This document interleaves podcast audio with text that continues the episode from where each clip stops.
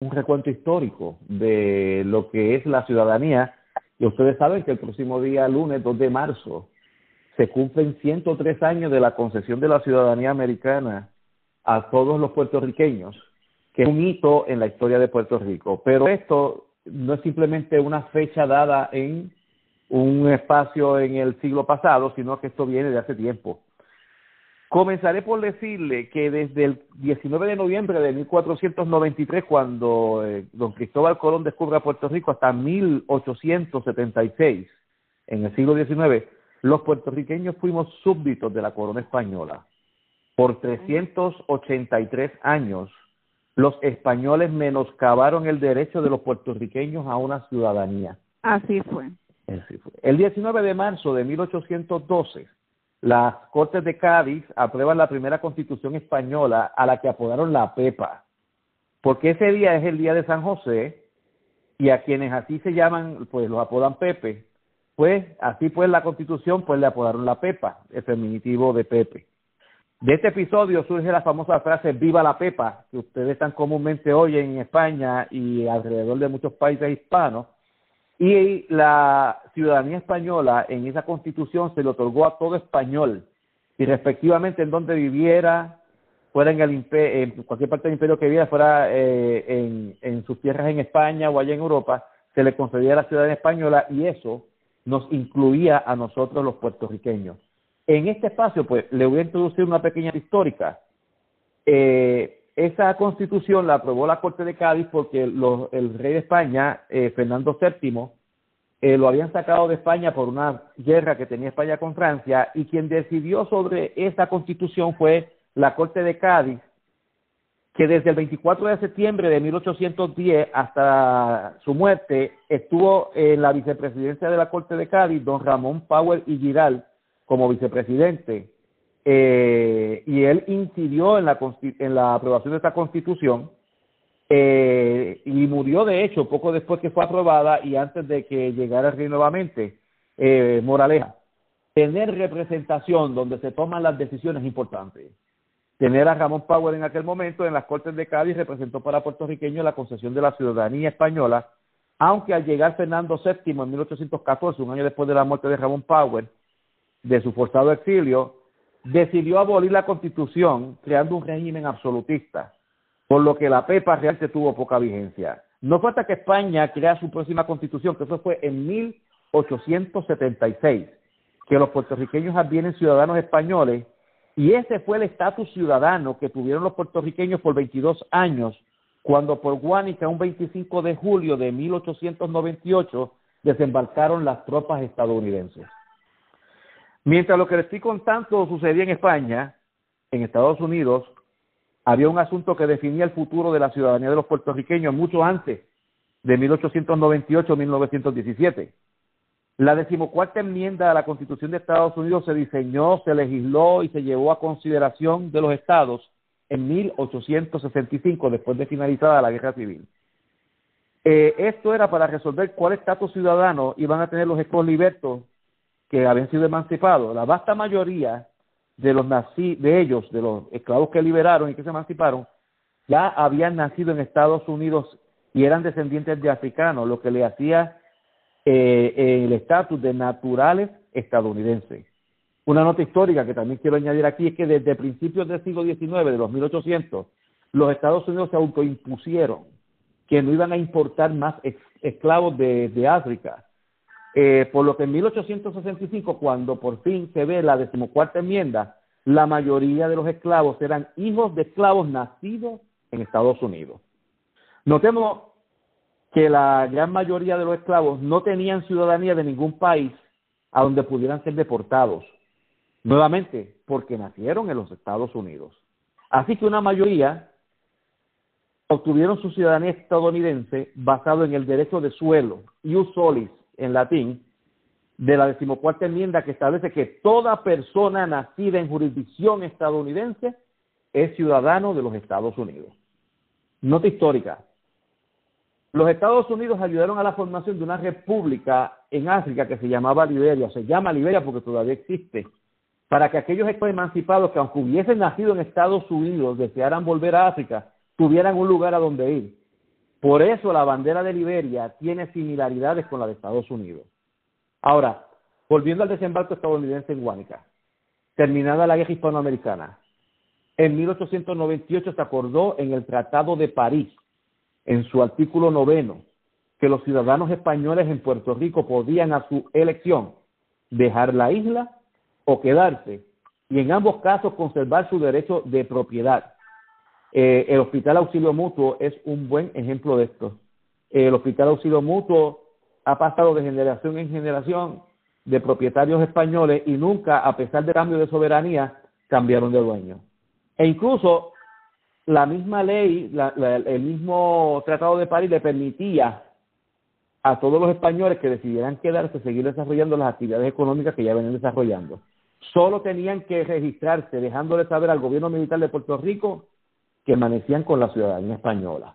Ahora, solamente tenían un año para decirlo, para hacer este trámite, luego del cual, de no haber realizado nada, se entendería que ellos querían renunciar automáticamente a la ciudadanía española y entonces advendrían al estatus ciudadano que, que correspondiera bajo el gobierno de los Estados Unidos. La pregunta, ¿cuál fue el estatus ciudadano de los puertorriqueños? Desde ese momento en julio de 1899 hasta marzo de 1917. Entiendo que al igual que los esclavos que se emanciparon en 1865, antes de aprobarse la decimocuarta enmienda, en ese momento, en, en los 18 años de principio del siglo pasado, los puertorriqueños venimos a ser naturales estadounidenses, tal y cual eran los esclavos cuando se emanciparon en 1865. Y tengo dos ejemplos claros de esto. El ejército de los Estados Unidos, en el año 1900, se percató que necesitaban personas que hablaran español para el nuevo territorio no incorporado que se llamaba la zona del Canal de Panamá. A los interesados en Puerto Rico que quisieron ir a se listaron y le concedían la ciudadanía usando la enmienda 14, que fue la misma que usaron con los esclavos. Así que estamos hablando de la misma naturaleza. En mayo de 1908, el Regimiento Puertorriqueño Provisional de Infantería fue incorporado por orden del Congreso de Estados Unidos al Ejército Regular de los Estados Unidos. Piensen que están hablando de puertorriqueños que todavía no tienen la ciudadanía americana porque fue en 1917 y ya los incorporan en el Ejército eh, Regular de los Estados Unidos. Ese batallón o regimiento estaba compuesto por 832 soldados puertorriqueños ocho compañías de 104 soldados y sirvió en la zona del canal antes de la ley John de 1917. El otro ejemplo es bien clásico, que es el ejemplo del general Luis Raúl Esteves, el cual se enlistó y fue a la Academia de West Point en 1911, antes de la concesión de la ciudadanía a los puertorriqueños. Esteves, que era de Aguadilla, era ciudadano también americano por enmienda 14, la misma de los esclavos pues eh, no se entraba ni al ejército ni se iba a West Point si tú no eras ciudadano americano. Al graduarse en 1915 surge el dato de su ciudadanía, pues en aquel tiempo existía el discrimen extranjero. Por la estima que le tenían, vino al rango de oficial basado en lo que concedían oficiales extranjeros que pelearon en la guerra de independencia y en la casilleja de 1812 y 1815. Eso quiere decir que la ciudadanía que se obtenía por la decimocuarta enmienda, que era la, enmienda que se le hizo a los esclavos, no era bien vista entre los altos rangos de las Fuerzas Armadas de los Estados Unidos y eso perjudicó un poco al, al coronel Esteve al grado que tuvo que invocar una vieja regla de la guerra de independencia de los Estados Unidos para hacerse de su puesto de oficial, el cual obtuvo cuando se graduó en 1915. Esteves, el coronel Esteves, sobresalió en West Point y dio tutoría a gente como Dwight David Eisenhower, que fue general y después presidente de los Estados Unidos, y le dio también tutoría de español a Omar Bradley, que fue el jefe de los ejércitos estadounidenses en el Pacífico. El mismo Esteves, el mismo general Luis Raúl Esteves, puertorriqueño de Aguadilla, llegó al rango de general antes que Eisenhower y antes que Bradley. Así que ahí tenemos un puertorriqueño que brilló en el ejército sin que todavía le hubieran concedido la ciudadanía a los puertorriqueños en 1917 y estaban allí. ¿Qué yo quiero traer con esto? Si ustedes han llevado correctamente la cuenta de lo que hemos hablado en los últimos minutos, al menos 833 puertorriqueños que pertenecían a las Fuerzas Armadas de los Estados Unidos, previo a concedernos la ciudadanía americana en 1917, estaban reclutados y enlistados en el ejército. Entre las bajas y las reposiciones en esos 18 años, entre el 1899 y 1917, ese número pudiera ser a, más de 833, por lo menos mil. Esta evidencia contradice el argumento de los soberanistas de que se nos concedió la ciudadanía estadounidense en 1917 para enlistarnos en el ejército para la Primera Guerra Mundial. Antes de 1917 ya habían cientos y tal vez miles de boricuas en el ejército de los Estados Unidos.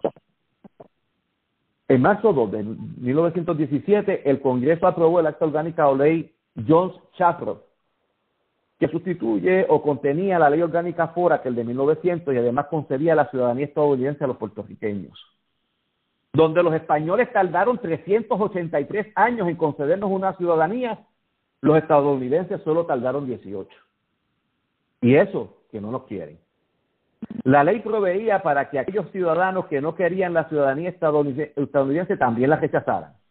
Un total de 286 personas la rechazaron, siendo el más notable el escritor y anarquista Vicente Balbás Capó, tristemente célebre por el duelo espada contra Luis Muñoz Rivera, del que nuestro amado prócer estadista José César Barbosa fue padrino.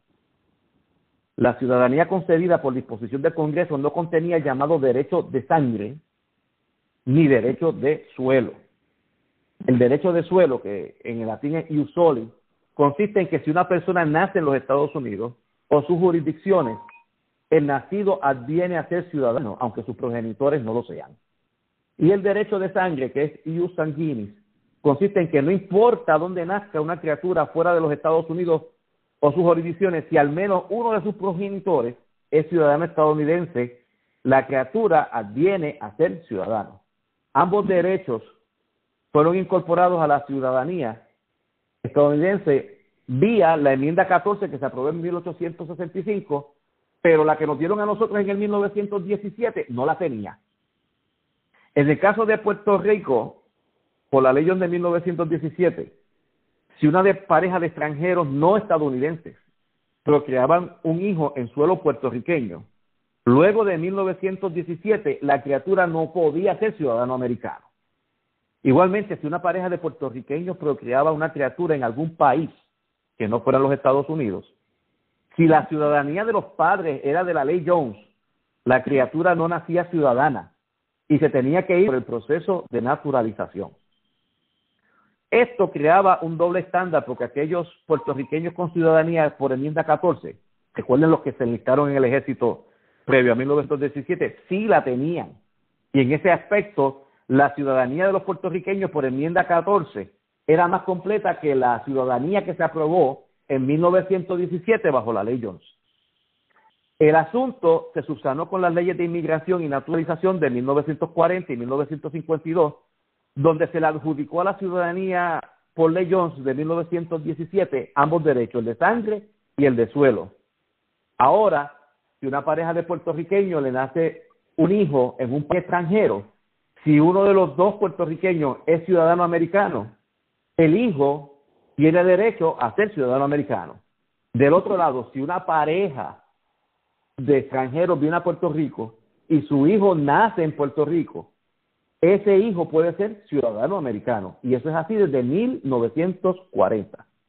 Tenemos casos de puertorriqueños notables que han, que han nacido en el extranjero como el caso de Eduardo Batia, que nació en El Salvador, que de haber sido previo a 1940 tal vez no tendría la ciudadanía americana.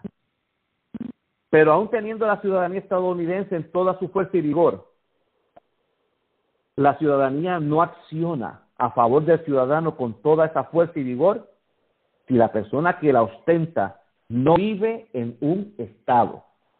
Nuestra relación territorial con los Estados Unidos coarta y limita los derechos ciudadanos que se otorgan. Un ciudadano que vive en el continente se muda a Puerto Rico y no puede votar por el presidente, mientras que un ciudadano que viva en Puerto Rico se muda al continente y puede votar por el presidente, lo que no puede él hacer en Puerto Rico.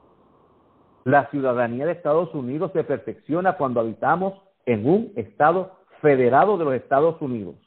Y la aspiración de todos los que ostentamos esa ciudadanía es tener todos los derechos, prerrogativas y responsabilidades que de ella emanan. Hasta aquí la cápsula estadista de hoy.